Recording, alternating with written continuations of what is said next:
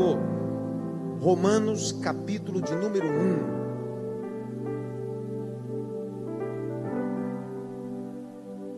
Verso de número 16 e 17. Quero mandar um beijo a todos os nossos internautas que estão no Facebook nessa transmissão. Muitos me mandaram mensagem via direct dizendo: "Pastor, hoje a gente não consegue ir porque a nossa igreja nós temos membros de todo lugar de São Paulo. Então, devido à chuva, muita gente. Manda um beijo para todos os nossos membros e também para aqueles que são membros da nossa igreja de outros estados, de outros bairros mais distantes, de outras cidades, que eles possam acompanhar a palavra de Deus, aonde é repartida pela graça. Romanos capítulo 1, verso 16 e 17. Abra sua Bíblia, eu farei exposição em 45 minutos, 10 horas em ponto nós terminamos e vamos à nossa casa. Porque não me envergonho do evangelho de Cristo, pois é o poder de Deus para a salvação de todo aquele que crê. Primeiro do judeu e também do grego. Porque nele se descobre a justiça de Deus, de fé em fé, como está escrito. Mas o justo viverá pela fé. Dá para repetir essa expressão? Mas o justo Repete, pode vir. Mas o justo. Não, não, mas com força, vai. Mas o justo viverá pela fé. Levante sua mão direita assim, ó. Bata pelo menos em três mãos, assim você tem fé, eu sei.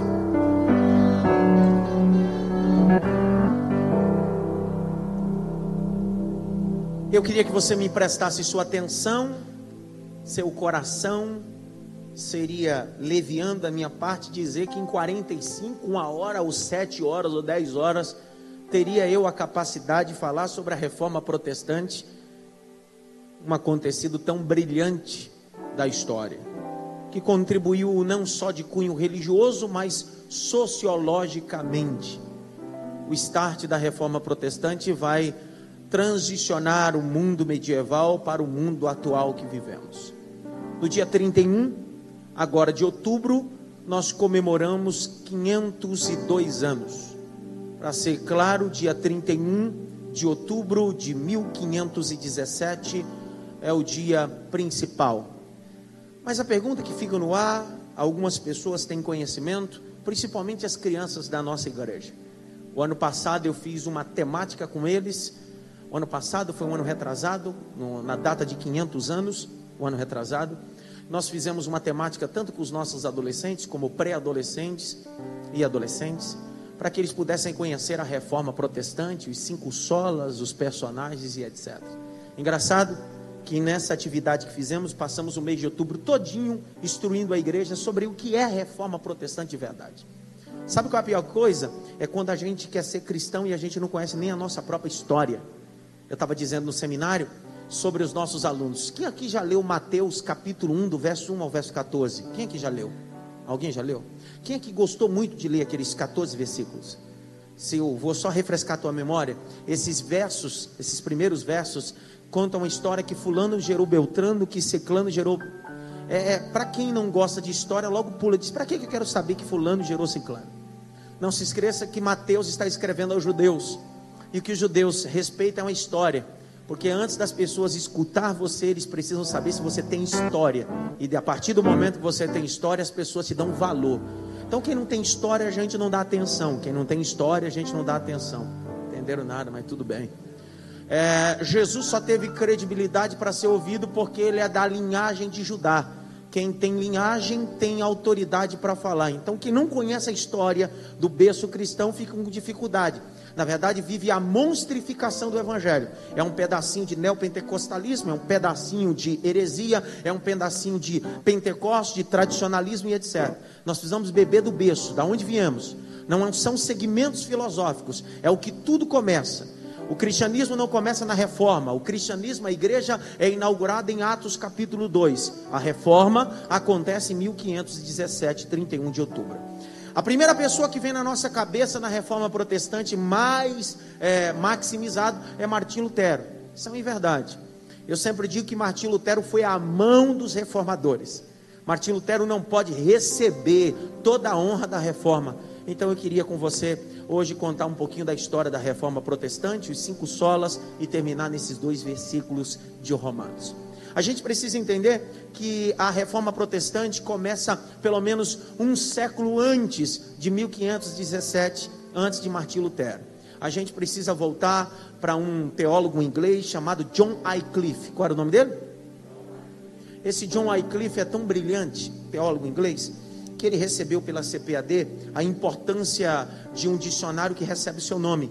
Ele era um grande apologeta, ele era um grande exegeta. John Wycliffe, ele começou a combater o que nós chamamos de deturpação bíblica. Deturpação o quê? E sabe o que ele faz? Ele vai denunciar. Eu preciso entender que no século 14, 15 até o século 19 era comum denunciar as heresias. Era comum. Só para você ter uma noção, é, quando os testemunhos de Jeová lá nos Estados Unidos, é, encabeçado por Russell, JJ Fox, um pastor canadense, vai liberar um combate contra todas as heresias que o adepto o criador do testemunho de Jeová vai fazer. Ele vai imprimir refutações. Se hoje qualquer pastor colocar qualquer refutação apologética na rede social, logo alguém, essa geração do mimimi, essa geração do quê? A geração do mimimi logo embaixo colocará assim: não pode julgar, não pode falar, vai orar. E quem disse que quem refuta não orou? Porque a gente é defensor do evangelho de Jesus Cristo. Está na hora da igreja parar de muito mimimi. É claro também que tem muita gente que fala na rede social e fala sem saber do que fala. Gente que nunca sentou numa, numa carteira de uma escola, de um seminário de um curso para se qualificar. Gente que literalmente não é nem voz, é eco da teologia. A ideia da reforma protestante é: está na hora da gente ter identidade bíblica, está na hora da gente reproduzir o que a Bíblia fala. Ok? Então, quando a gente vai dizer sobre isso, a primeira coisa que a gente vai é para John Wycliffe.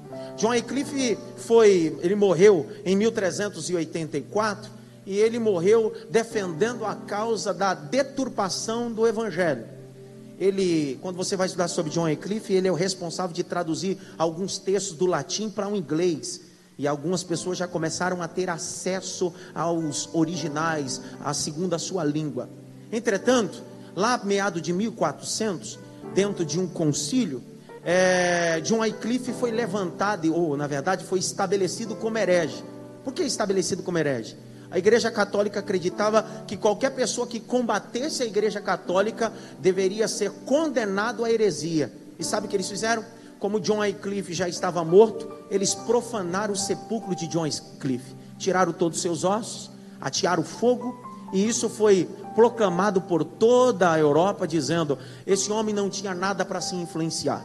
Entretanto, queimaram os ossos de John Wycliffe, profanaram o sepulcro de John Wycliffe. Mas tudo que ele escreveu começou a rodar por toda a Europa, porque tudo que um homem escreve começa a alcançar almas e pessoas para a glória do nome de Jesus. Há 10, 12 anos atrás, um pastor disse para mim assim: Adson, escreva. Eu disse, pastor, não, não dá. Ele disse, escreva. Porque os sermões que você prega, as coisas que você ensina, não pode só ser ouvido por um grupo de pessoas. Você precisa escrever, porque quando você escreve, você eterniza tudo que você falou. Foi o que John Wycliffe fez. Os ossos foram queimados, o sepulcro foi profanado, mas a mensagem dele continuou sendo pregada por mais de 400 anos para a glória de Cristo. Amém? É, esses escritos vão chegar na mão de um jovem que é quase contemporâneo, na verdade é contemporâneo, tem uma diferença de 25 anos de um para o outro. De John Wycliffe para John Wurst. Ele é da República Tcheca. Veja só como a coisa é tão bela. Os escritos e toda a influência desse londrino chamado John Wycliffe vai chegar na mão desse homem na República Tcheca, um teólogo, um padre, e ele vai começar a ser influenciado pelos escritos de John Wycliffe. John Wurst ele começa a levantar a bandeira mais uma vez. E eu fico olhando John Wycliffe, John Hus, John Knox, fico olhando Martim Lutero, fico olhando João Calvino, fico olhando tantos homens em tantos tempos. Deus sempre levanta reformadores em cada tempo. Vou falar de novo. Em cada tempo Deus levanta reformadores. E nesse tempo Deus quer levantar você. Vou falar de novo. Nesse tempo Deus quer levantar você. Pega na mão de pelo menos três assim, Deus quer levantar você nesse tempo.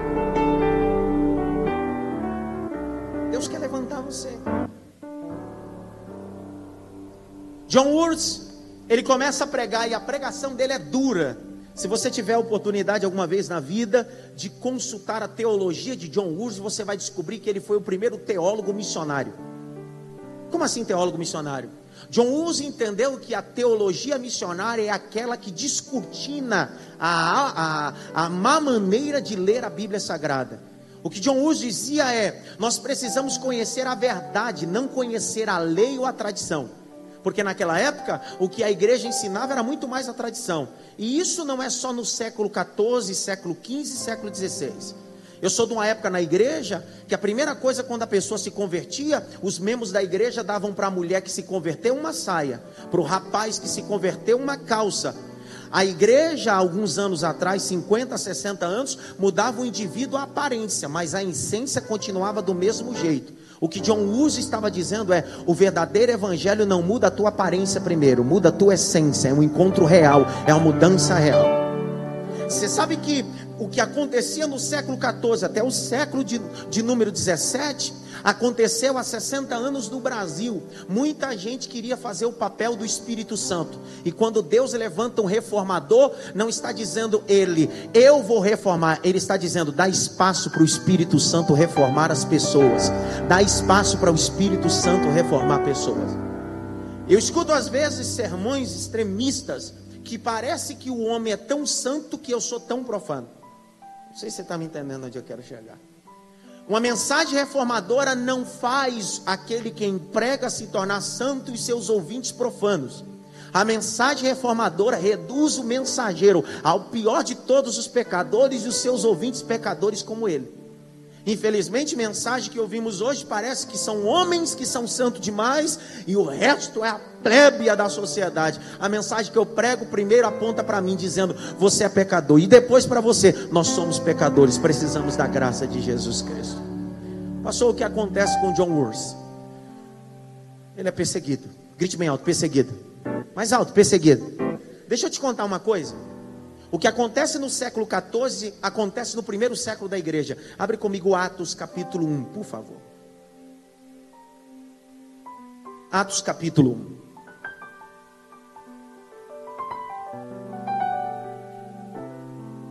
Mas recebereis a virtude do Espírito Santo que há de descer sobre vós, ser-me-eis minhas, tanto em Jerusalém como na Judéia, em Samaria até os confins da. Presta atenção. Nós precisamos entender um princípio básico: que a igreja começou sendo perseguida. Quando você olha o capítulo 1, verso 8, o Senhor não está prometendo à igreja um buquê de flores. O que Jesus está prometendo à igreja é o Espírito Santo, que é o ajudador, que vai ajudá-los em meio às perseguições. Por que eu sei disso? Porque dentro desse texto original grego está escrito a palavra testemunho.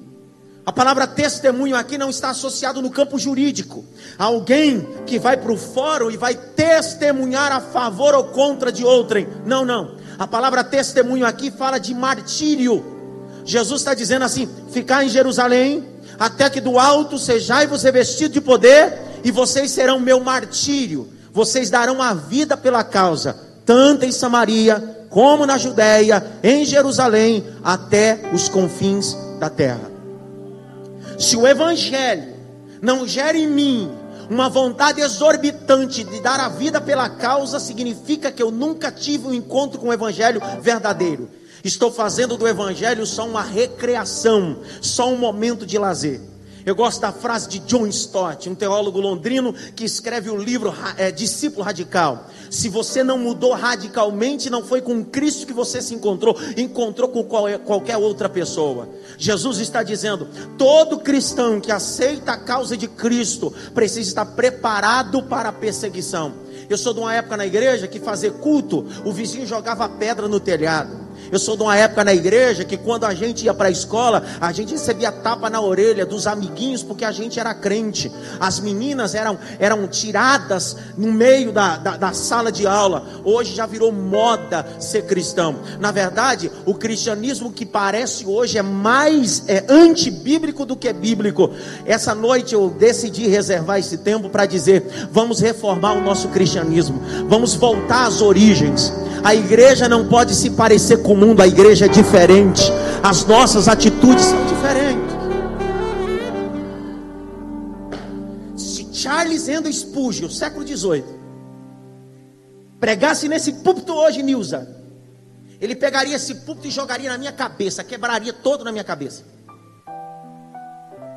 Charles Endo Spurgeon foi um dos maiores pregadores. E já naquela época ele já dizia: haverá tempo que pastores não alimentarão mais ovelhas, mas sim terão palhaços para animar o público. Século 18. Eu nunca vi uma frase tão atual como essa de Spurgeon. Porque hoje os nossos púlpitos, de cada dez púlpitos, tem dois pregadores, sete coach e um palhaço.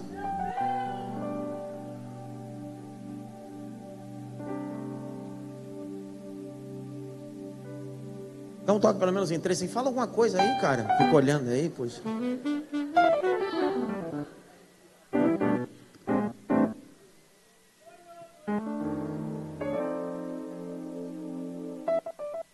Eu escutei uma irmã dizer uma coisa para mim, é, é, a gente uma conversa informal, mas ela disse uma coisa e aquilo, desde onde que ela falou, está dentro de mim.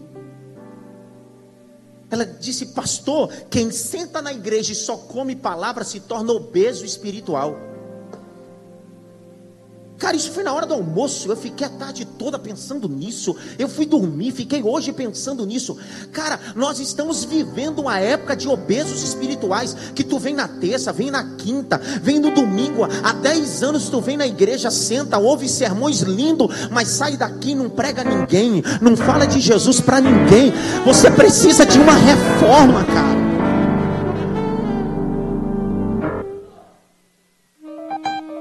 Eu terminei. Grite bem alto, reforma. Ó, quem é que gosta de fazer reforma em casa? Morando dentro da casa. Não é gostoso? É legal, senhor? Não? Começa pó, cimento, cal, não é assim? Irmão, fazer reforma com você morando dentro é a pior miséria da vida. Eu minha esposa, na nossa primeira casa lá em, lá em São Miguel Paulista, eu inventei de bater laje com a gente dentro. Você não tem noção que é bater laje com, com a gente dentro? A gente teve que dormir no meio dos escoramentos da laje. Pastor, o que é mais fácil? Derrubar e construir de novo ou reformar? Derrubar e construir de novo. Sempre reformar é mais difícil. Por isso que é sempre mais fácil pegar o que, o que a igreja construiu em dois anos e querer construir em duas semanas. Ninguém fala nada. Sabe o que diz em Atos dos Apóstolos? Ficai na doutrina dos apóstolos, a qual foi ensinado por Jesus Cristo. Não vem com doutrina nova para mim, não. Não vem com modismo para mim, não, irmão. O evangelho pode atualizar, mas o evangelho não pode se tornar pífio ou fútil. O evangelho continua sendo o poder de Deus. O evangelho continua sendo o poder de Deus. Irmãos, eu sou a terceira geração de pastor na minha família. Sabe uma coisa que eu tenho certeza? Como eu disse semana passada, o Brasil será um celeiro do avivamento e o Brasil será o responsável da reforma nesse todo mundo. Diga glória a Deus por isso. Grite bem alto a igreja. Passa por perseguição. Abre comigo Atos capítulo 8, verso 1. É culto de mentoria. Se você não trouxe Bíblia, eu não sei nem o que eu faço com você. Na reforma protestante, a igreja foi criada com a Bíblia aberta. Os membros davam valor ao texto sagrado porque sabia o trabalho que deu para traduzir do latim. A igreja manipulava as pessoas e os membros porque as pessoas não tinham acesso à leitura. E nós estamos vivendo esse tempo, um analfabetismo bíblico. E analfabetismo não é porque nós não podemos ter. Você pode ter a Bíblia no seu smartphone, mas nem no smartphone a gente abre mais. A gente não tem a Bíblia impressa, a gente não vem mais para o culto com a Bíblia, porque a gente se acomodou com a projeção das telas. A gente só lê Bíblia no culto. Ninguém fala nada. Aí você fica. quase que eu falo. Aí você fica criticando o católico, se você é católico também, deixa a Bíblia aberta no Salmo 23, 91 em casa e nunca lê. Aí você, aí fica com conversinha fiada, que no domingo um grupo de testemunho de Jeová bate na tua porta e você diz, eu não vou atender. É claro que você não vai atender. Você não conhece Bíblia, está há 15 anos na igreja, nunca leu a Bíblia. Aí vai, vai o jovenzinho do testemunho de Jeová no domingo de manhã diz assim: Jesus não é Deus. Ele te dá três versículos e você diz: Rapaz, é verdade. Aí ele abre para você em Apocalipse assim: Só vai para o céu 144 mil. Aí você diz: Rapaz, é mesmo.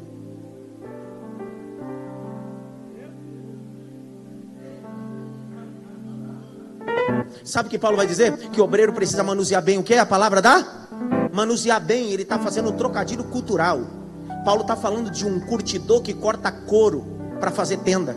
Se ele cortar errado, ele perde o couro. Paulo está dizendo bem assim: se você não manjar muito bem da palavra, é como alguém que corta couro, porque se você fizer errado, você perde tudo. Então faça com precisão e com excelência. O evangelho não é feito de discurso, não, irmão, nem filosofia, não. A base do nosso cristianismo é a palavra de Deus. Vou falar de novo: a base do cristianismo é a palavra de Deus. O que rege a igreja é a palavra de Deus. O que nos ensina a adoração é a palavra de Deus. É a palavra. O que eu acho não vale nada. Que eu penso, minha filosofia adiciana não serve para nada. Adiciana. Essa é nova. Filosofia adiciana. Capítulo 8, verso 1, olha o texto, que eu já vou terminar. Não vou pregar mais. E então Saulo consentiu na morte dele. Dele quem? Diz termo e fez-se naquele dia uma grande perseguição contra o quê? Contra o quê? A igreja perseguida hoje?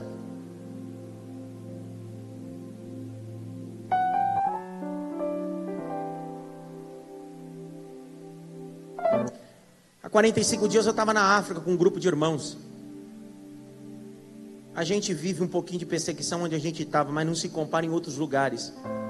Como Nepal, ontem, eu recebi fotos de um pastor da nossa base missionária que eu não pude publicar nem na nossa rede social, nem tampouco na lista de transmissão, onde ele foi invadido a casa dele morto.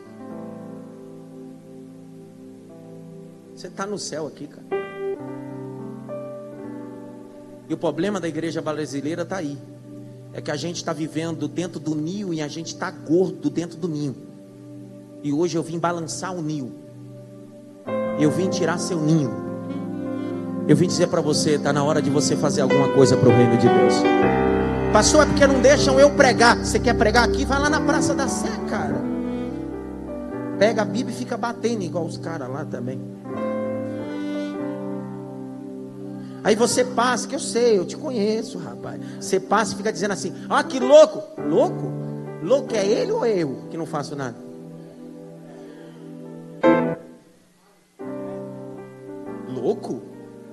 Quando eu passo na rua e vejo um grupo de jovens fazendo um culto, eu digo: esses moleques é tudo doido. Doido eles? Doido sou eu que conheci Jesus e não faço nada. Johnny, Johnny, essa noite pedirão a tua alma. Essa resgate, né? Grite bem alto, eu preciso viver uma reforma. Olha o texto, capítulo 8, verso 1 que estavam em Jerusalém e todos foram dispersos pela terra da Judéia e Samaria, exceto quem? Quem? Nós estamos vivendo um tempo de vitrine, um tempo do quê? Posso falar ou não? Olha o texto. Houve uma perseguição e todos os discípulos dispersaram, sim ou não? Só quem ficou? Não é o contrário, quem deveria ter saído para pregar? E os apóstolos fizeram o quê? É claro, porque o apóstolo hoje é o cara que entra pela porta do fundo, depois que o louvor toca, e a hora que apaga a luz ele sai.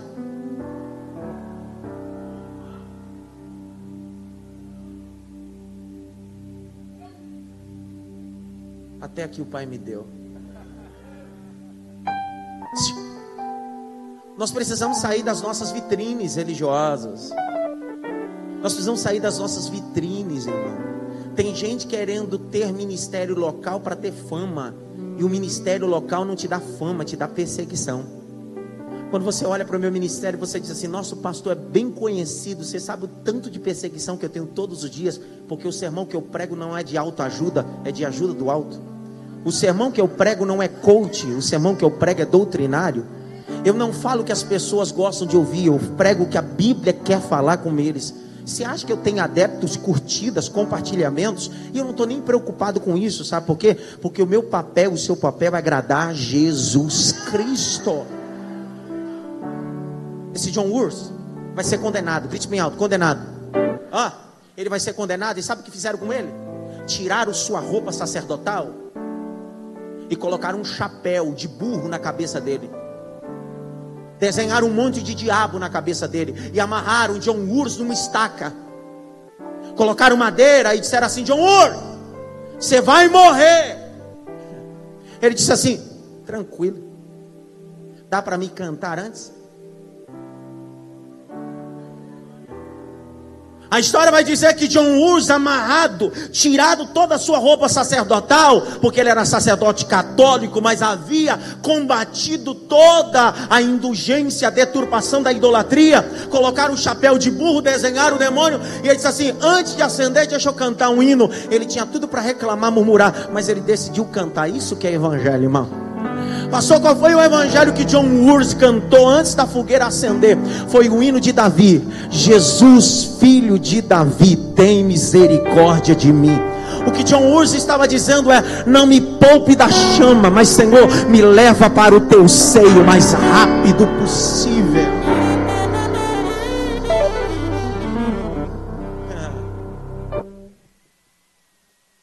No meio das chamas, Cinco anos antes, John Gus vai escrever uma carta para o seu seminarista dizendo assim: O Senhor levantará águias mais fortes, aves mais fortes e águias.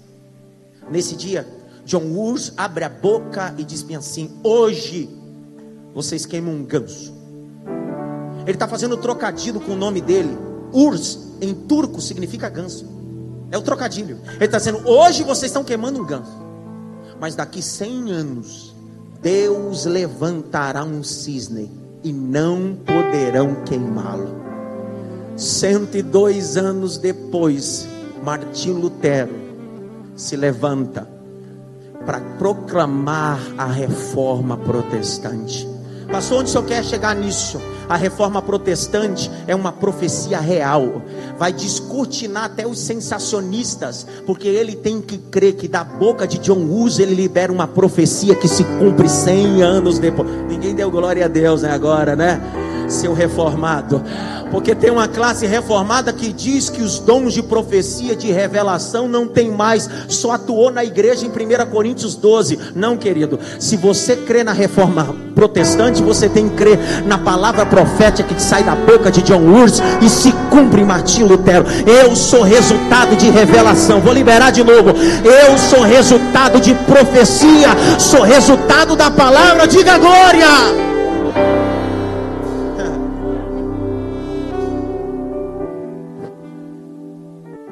Morto. Martim Lutero é um monge, muito estudioso. É engraçado que na época, como é que foi o estupim de toda essa reforma na época de, de Martim Lutero? E eu venho desenhando de forma superficial, não profundo, porque eu não tenho tempo. Vem de John Wycliffe, John Wurst, é, você vai encontrar Jerônimo Savanaiora de Florença, na Itália, que também é um desses cabeças, porque você é, só ouve falar da reforma de João Calvino, John Knox, o escocês, os suíços, o inglo. Não, não, isso aí é 100 anos depois. Eu estou falando da reforma antes e até Martin Lutero. A reforma protestante não começa com João Calvino, nem com John Knox, nem com Zwinglo. Eles vão ajudando a reforma a ser propagada, mas essa reforma tem um pilar. Martim Lutero começa a perceber que as pessoas estão sendo obrigadas ou proibidas de ter acesso ao texto. Ele é alemão. E nessa época quem é o papa atual é Leão X. Leão quem? Leão X. Leão X vai construir a maior e mais suntuoso templo. Eu tive a oportunidade em 2014 estar no Vaticano e conhecer a Basílica de São Pedro. É suntuosa. É linda. Mas para aquela basílica ser construída, precisou de arrecadação. Leão X, o Papa, teve uma ideia. Vamos estabelecer as indulgências. E o que eram indulgências? Compra de pedacinho no céu. Troca, barganha, grite bem alto, barganha. E o evangelho nunca foi barganha. Vou falar de novo, o evangelho genuíno não tem barganha. Se você entender um pouco sobre indulgência, eram pessoas que, parafraseando, trocavam flor por oferta.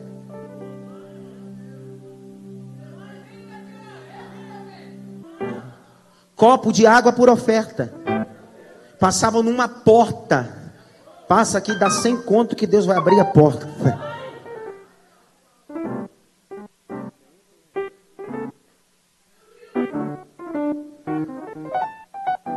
Pastor, acontecia isso na época de Martim Lutero, igualzinho que acontece hoje.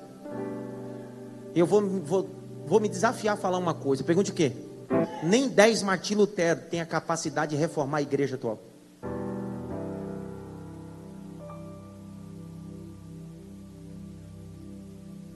Dez Martim Lutero. Pergunta por quê? Porque o povo já está cauterizado criou comissões, comissões aonde? No ouvido. Ninguém quer ouvir a verdade. Nós temos urticária da verdade. Mas a ideia do evangelho é conhecereis e a verdade. Levante sua mão direita assim. Levanta a mão. Grita bem alto, Espírito Santo. Me ajuda. Mais alto, Espírito Santo. Me ajuda. Bata pelo menos em três mãos. Diga para ele assim: Ele vai te ajudar. Bate, bate. Ele vai te ajudar.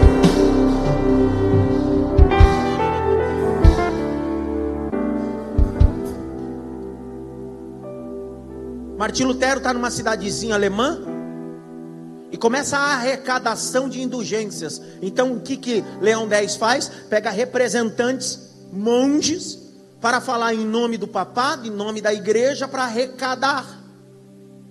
E quem foi a gasolina da reforma? Eu chamo de duas gasolinas que fez o coração de Martim Lutero. Ele tinha influência de John Wycliffe, John Wurz e tinha uma profecia sobre ele. Mas teve duas gasolinas. A primeira gasolina, quando ele leu esse texto de Romanos 1,17. Mas o justo viverá pela fé. Esse versículo, a parte desse versículo foi o combustível porque a igreja dizia que alguém só poderia receber alguma coisa na compra de indulgências. E Martim Lutero está lendo e ele percebe que tudo é pela graça, pela fé, pela graça, pela fé, pela graça, pela fé. Eu vou falar até a hora que você der glória a Deus, pela graça, pela fé, pela graça, pela fé. Oh, não é o tanto que você ora, não, oh, crentão. Não, pastor, que eu fiz uma campanha no monte e fiz uma cabana lá. O problema é seu. Não, pastor, porque o óleo ungido da minha igreja eu enterrei sete dias no monte. Macumbeiro. Sem falar você que veio de Israel e trouxe óleo de Israel, achando que lá o óleo de Israel é mais poderoso do que o que vem da Conde Sazedo. Estou falando que a gente precisa de uma reforma urgente dentro da igreja. Nós estamos mistificando, monstrificando o evangelho. E achamos que somos espirituais, somos macumbeiros.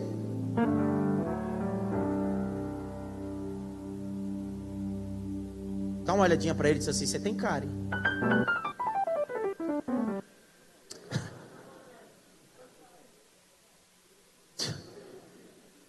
A irmã lá no fundo fez assim: Crente Deus Padre.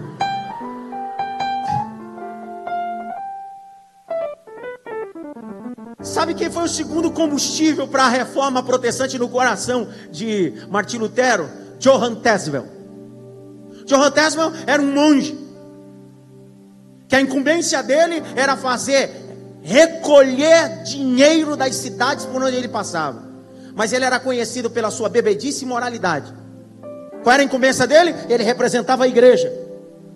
E para que ele pudesse usar o poder da persuasão e recolher dinheiro com indulgências, quando ele chegava na cidade, ele tinha dois sermões. Quantos sermões?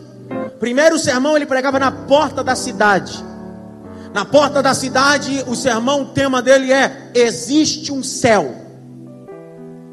As pessoas se aglomeravam para ouvi-lo pregar, porque sua oratória era bonita e ele representava a igreja, e a igreja era a autoridade.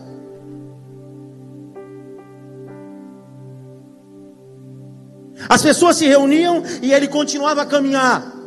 Segundo sermão dele, era na praça principal, porque toda a igreja, segundo a cosmovisão cristã da época medieval, a igreja era construída no centro. Já percebeu que o marco zero de toda a cidade é o quê? A igreja. Porque a ideia é essa: inculcar na cabeça das pessoas que a igreja está no centro de tudo. Ninguém entendeu nada. O que muita religiosidade fez foi colocar a instituição no meio e tirou Jesus do centro. O que a reforma vai fazer é tirar a instituição e colocar Jesus no centro. O segundo sermão dele é sobre o inferno. E ele dizia bem assim: se alguém quiser o céu e se absorver do inferno, é só comprar indulgência. E o que fazia naquela cidade? As pessoas faziam fila para pagar indulgência, para não ir para o inferno. Esse era o pregador da época. Está cheio desses pregadores hoje, atualmente, na televisão, nos púlpitos por aí. Esses, esses pregadores sempre fazem sucesso. É esses que a gente gosta. Grite bem alto, eu preciso viver uma reforma. Na manhã do dia 31 de 1517, Martim Lutero acordou com dor de dente. Claro que eu estou parafraseando, ele acordou chateado, bravo. Fez 95 teses e foi no castelo, na igreja do castelo de Wittenberg cravou na porta. 95 refutações a cada coisa que a igreja católica apóstata havia dito. A pergunta que eu quero fazer a eu, a você essa noite é a seguinte: será que teríamos coragem de refutar as heresias do que tem sido pregado hoje? Ou nós estamos batendo palma para as heresias? Irmão, alguém que não segue a doutrina da Bíblia não é meu irmão em Cristo e nunca será. Você pode fazer obra bonita, você pode fazer obra social, obra missionária, pode ter templo suntuoso, mas se você não condiz com o texto sagrado, nós não somos irmãos em Cristo.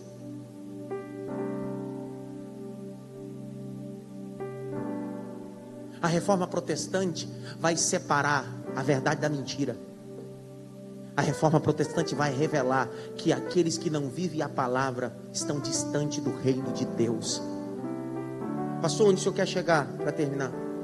Através dessa reforma se manifesta cinco solas, que em latim é só. Esse é o grito. E eu penso que o primeiro sola que eu queria pontuar com vocês, os cinco rapidinho. O primeiro sola é o sola escritura, só escritura. As mentes brilhantes da reforma protestante acreditavam que primeiro sola, sola, escritura é só a escritura. A escritura é interpretado pela própria escritura. A pergunta é a seguinte: se a reforma protestante, o primeiro grito é sola escritura, alguém que não lê a palavra nunca viveu uma reforma interior nele. E não pode exigir uma reforma exterior de ninguém. Precisamos conhecer a palavra. Precisamos ler o texto sagrado. Essa vulgata de São Jerônimo que você tem a versão na mão da língua portuguesa, isso aqui deu trabalho, muita gente morreu, muita gente foi assassinada, decapitada. Sabe por quê? Porque teve gente que deu a vida para que essa versão chegasse na sua mão. E eu só conheço a verdade através do texto sagrado. Grite bem alto, sola escritura.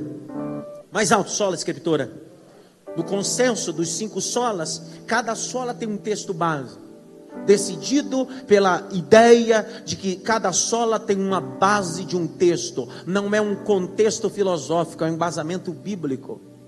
E a base do sola escritura, eles entenderam que seria 2 Timóteo. Abra comigo, por favor.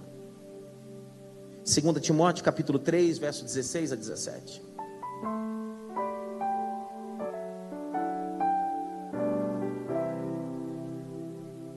Segunda Timóteo 3, 16 a 17. Toda a escritura é divinamente inspirada. Toda ou metade dela? Não, não. Toda ou metade dela. Sabe que, que os centros de teologia liberal, tanto na Escócia como na Inglaterra, quanto nos Estados Unidos, a teologia liberal começou a dizer que a escritura não era totalmente inspirada. Não era bem assim. Não podia também ser ao pé da letra, mas eu estou lendo o texto sagrado e o texto está dizendo bem assim: toda, total, completa é inspirada por Deus. De Gênesis Apocalipse. Aquele que tirar e aquele que acrescentar será tirado ou acrescentado. Olha o texto. E proveitosa para ensinar, para repreender, para corrigir, para instruir em justiça. 17. Para que o que o homem de Deus seja perfeito e perfeitamente instruído para toda boa. Como é que o homem se torna perfeito? Como é que o homem se torna perfeito? Através do conhecimento da palavra, sola escritura. Olha o que diz em João 15:3: Vós estás limpo pela que eu vos tenho falado. João 17, 17 diz assim: santifica-te na verdade, porque a tua palavra é a verdade.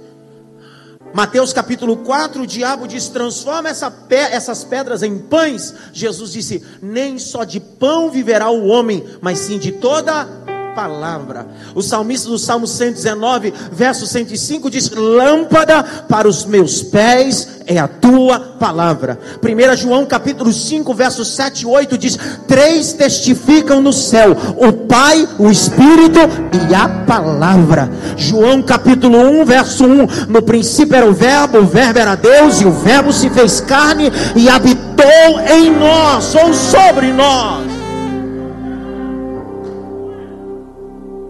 Tudo foi criado pela Sua palavra.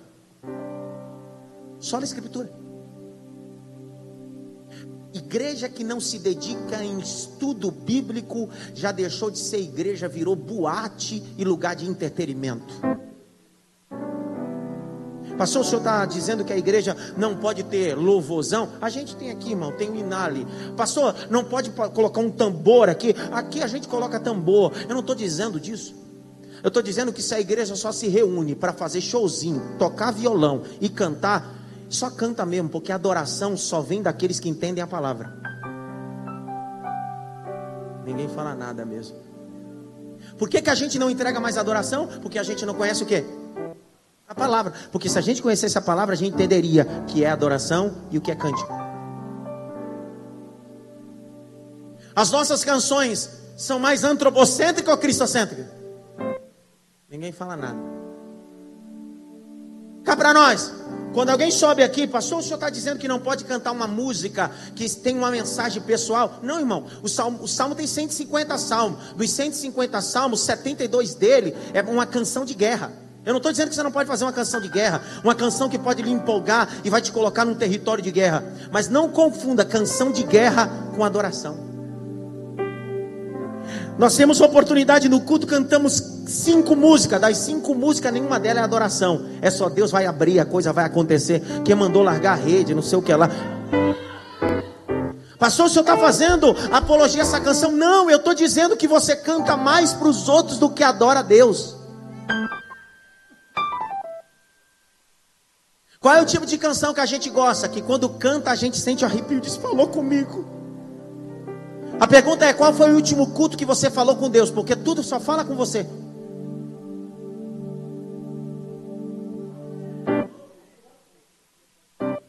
A palavra adoração vem do grego koine, significa proskineu, prostar e beijar. Sabe qual é o grande problema? É que a gente só está cantando, a gente não está estabelecendo o prosquineu, a gente não está entregando adoração. E a ideia da reforma protestante é: vamos estabelecer uma adoração verdadeira ao nosso Deus. Grite bem alto, eu preciso. Mais alto, eu preciso. Adorar a Deus. Grite bem alto, sola a escritura. Segundo sola, sola fide. Só a fé. Existem dois tipos de fé natural e sobrenatural. Todo homem tem fé. Grite bem alto, todo homem tem fé. Até o ateu tem fé. O homem que criou o positivismo, chamado August Comte. Um dia, dentro do escritório, com um amigo cristão, ele disse: Eu vou criar uma religião mais forte do que o cristianismo, chamado de positivismo. Pense positivo. O seu amigo cristão disse: Sério, você vai criar? Ele disse: Sim, vou criar uma religião mais forte do que o cristianismo. Ele disse: Você pode criar, mas tem duas condições. O seu amigo disse: Quais são as duas? Primeiro, você precisa nascer de uma virgem e você já perdeu, porque tua mãe não era virgem. Dois, você precisa morrer, mas ao terceiro dia você precisa ressuscitar. Sabe o que o amigo estava dizendo? Você pode criar uma nova filosofia, mas quem criou a verdade morreu e ressuscitou ao terceiro dia. Jesus Cristo. É a fé. Eu posso ter uma fé natural, pensar positivo, não, eu vou conquistar. Mas o que a sola fide está dizendo é uma fé sobrenatural.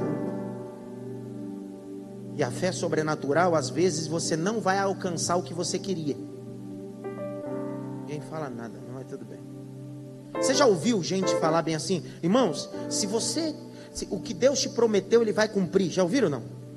Sim ou não? Mas se eu falar para você que tem coisa que Deus prometeu e não vai cumprir na tua vida, você vai morrer.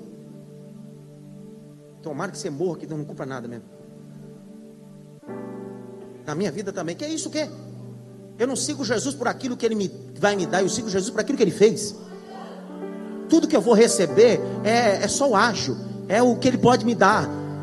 O grande problema do nosso cristianismo é: eu estou na igreja porque Deus precisa abrir a porta de emprego, eu estou na igreja porque Deus precisa me curar, irmão. Isso também se vende lá no candomblé, no umbanda, no quimbanda, no voodoo. O cristianismo não quer mudar o teu corpo, o cristianismo quer mudar a tua mente.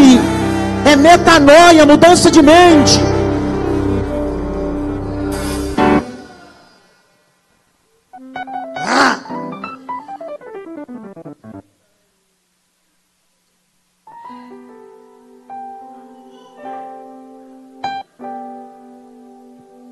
Eliseu recebeu porção dobrada, sim ou não? Sim ou não? Vou perguntar de novo. Teve uns que ficou meio dúvida. O Eliseu recebeu porção dobrada, Eliseu o profeta, sim ou não? O que era porção dobrada? Passou o que é dobrado. Porção dobrada eram de sinais. No ministério de Elias, se você ler com cuidado, você precisa ler. Escritura, precisa ler. No ministério de Elias houve sete sinais. Quantos sinais? Sete sinais. Quando ele pede porção dobrada para Elias, Eliseu pede para Elias, ele diz assim: dura coisa me pediste, mas se me vir e subir, isso vai acontecer. Entenderam nada? Significa que a gente só recebe porção dobrada quando a gente vê o outro subir, a gente fica. Isso é cristianismo é ver você acessar lugares que eu não vou acessar ainda. Mas se eu tiver a capacidade de ver você acessando, eu recebo só porque você acessou. Então, quando você acessa uma vitória, eu comemoro, porque eu sei que Deus libera a vitória para mim. O texto diz que ele viu Elias subir ao céu, a capa cai. Quando a capa cai, a porção dobrada é estabelecida. E através do ministério de Eliseu vai acontecer 14 sinais. Quantos sinais? Mas em ele, em vida, só aconteceu 13.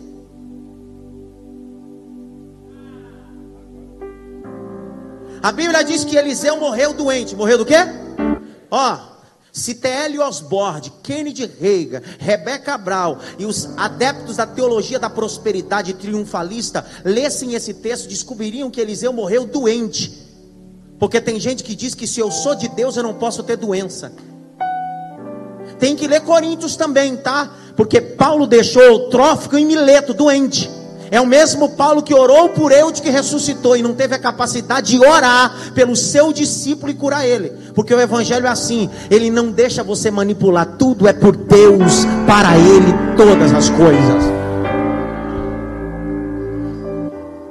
O texto diz que enterraram Eliseu, os bichinhos comeram toda a carne, mas só sobrou o quê? Os ossos. Está tendo uma guerra ali perto, a vala está aberta. Pegaram o corpo do soldado e jogaram onde? Quando bateu no osso de Eliseu, aconteceu o quê? Significa que, mesmo eu morto, todas as promessas que Deus me fez, Ele vai cumprir, queira seja eu vivo ou morto, porque tudo é para a glória dEle. Vem para teologia da Bíblia, cara. Abre comigo aí, Hebreus capítulo 11. Pai de conversa fiada, cara. Vem para o texto sagrado. Hebreus 11. Tem gente que vai morrer com promessa e a promessa não vai se cumprir em vida. Meu avô era pastor, rapaz. Quase 40 anos de pastor, morreu. Deus fez promessa para ele. Deus disse para ele bem assim: Vou fazer do teu neto pastor, vou te fazer do teu neto um missionário na terra. Meu avô morreu e não viu isso cumprir. Olha eu aqui, cara. Deus cumpriu a promessa com ele morto, sabe por quê? Porque Deus não deve satisfação a ninguém. Capítulo 11, verso 39. Todos estes, tendo tido testemunho pela fé, não alcançaram o quê? Não alcançaram o quê? E aí, tem fé, mas não alcançaram a promessa.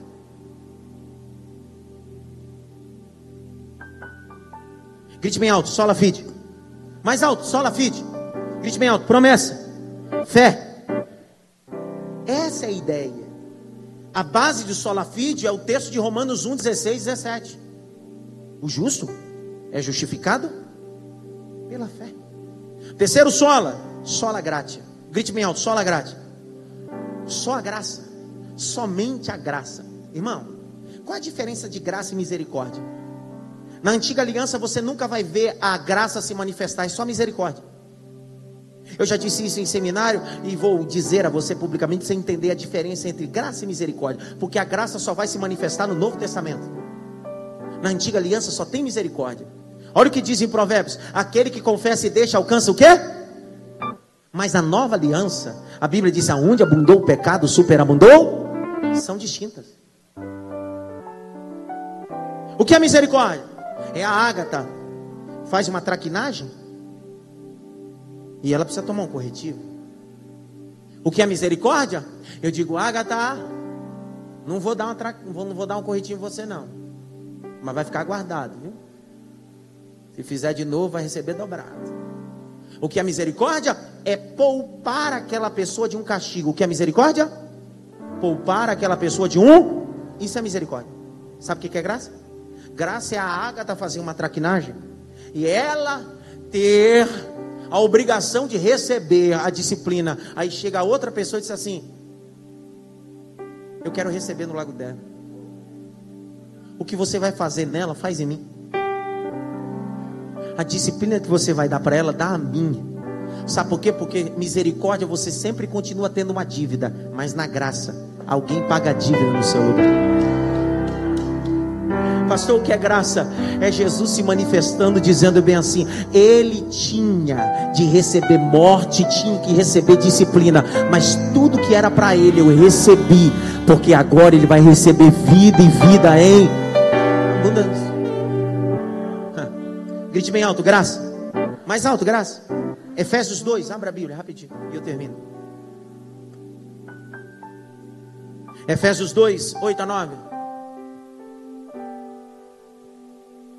Efésios 2, 8 a 9. Porque pela graça sois salvos. Esse é o texto. Deixa. Porque pela graça sois salvos por meio da fé. Isso não vem de vós, é presente de Deus. Grite bem alto, presente de Deus. A palavra dom aí no grego é charisma, presente de Deus. Oito. Porque, nove. Não vem das obras para que ninguém se glorie. Nós que somos pentecostais, quantas vezes quando recebemos vitória? Eu acabei de fechar o terno aqui, ó.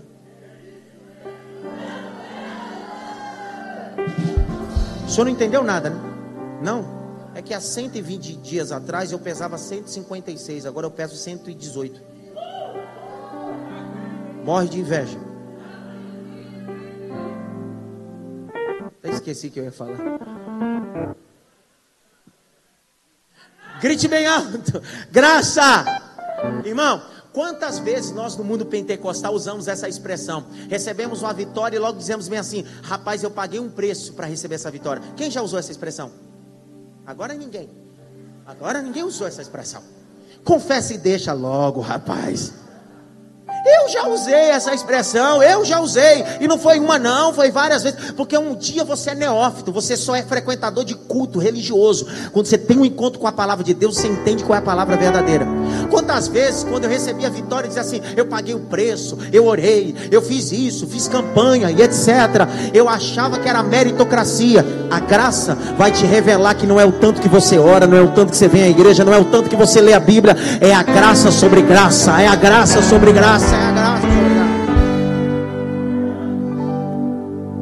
Ei, Dietrich Bonhoeffer, ele vai dizer que muitas pessoas, quando não conhecem a graça e o arrependimento, confundem graça com uma graça barata. E o que mais tem sido pregado nos púlpitos é uma graça barata, que não muda ninguém, não faz ninguém arrepender. Grite bem alto, graça. Quarto, sola. Sola Cristos. Somente Cristo. Grite bem alto, somente Cristo. Irmão, você precisa entender que se não for só Cristo, tu tá pego. Eu ia usar outra expressão, mas é, é, é muito nordestina. Somente Cristo. 1 Timóteo capítulo 2, versos 5 e 6. 1 Timóteo 2, 5 e 6.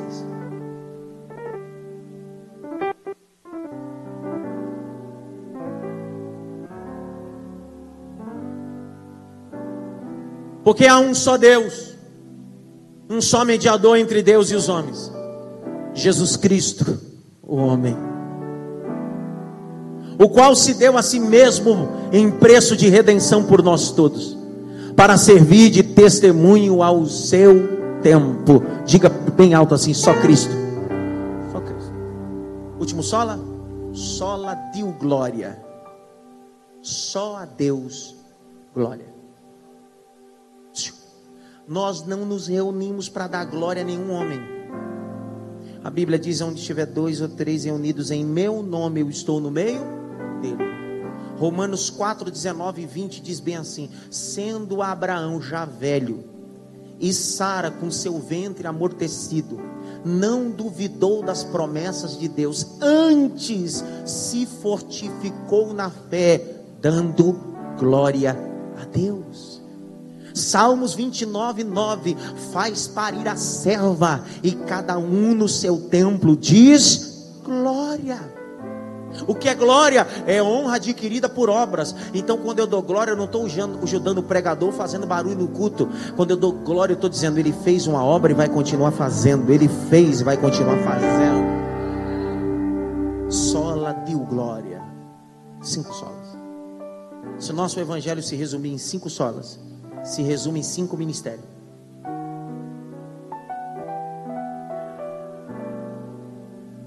Os cinco solas aponta para os cinco ministérios da igreja. Por isso que dizem Efésios 4, 11 e 12. E Deus, o Senhor, uns como apóstolos, outros como profetas, outros como evangelistas, outros como pastores e outros como mestres, para o bom funcionamento do corpo de Jesus Cristo. Grite bem alto. Reforma urgente. Mais alto. Reforma urgente. Fique em pé.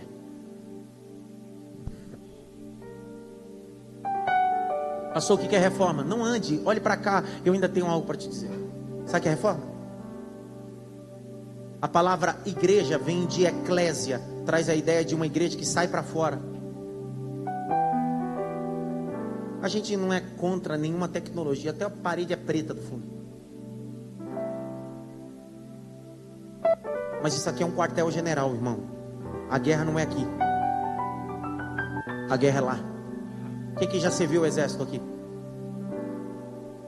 Quem já serviu o exército sabe do que eu estou falando. Quando você vai para o quartel e no final de semana você é liberado, você precisa ser liberado, vai para casa. Entretanto, qualquer novidade que acontecer, você precisa voltar com mais urgente possível. Alguém que vai para o quartel está sendo preparado para uma guerra e não sabe a hora que essa guerra vai acontecer. A igreja é um quartel, você aprende sobre guerra, mas a sua guerra não é contra mim. Aqui é um quartel general, você recebe como mexer com armamento. Eu fui convocado, segunda-feira, recebi um convite para estar no Mackenzie, uma das melhores universidades na nossa capital da metrópole. Amanhã às 10 da manhã. Com várias autoridades, uma discussão sociológica e religiosa com várias pessoas. Sabe o que é reforma? É a igreja defender-se por lá de fora. Eu preciso cumprir meu papel, minha vocação. Um está na Croácia, outro está na África, outro está no Nordeste, outro está na Inglaterra. Eu estou aqui. Cada um faz aquilo que foi vocacionado. São cinco solas, cinco ministérios, não é um sola só, nem um ministério só, são cinco. Cada um trabalha na sua vocação e o nome do Senhor é glorificado. Diga glória a Deus por isso. Pegue na mão dessa pessoa que está ao seu lado. Feche o corredor. Feche o corredor. Grite bem alto, reforma. Mais alto, reforma. John Knox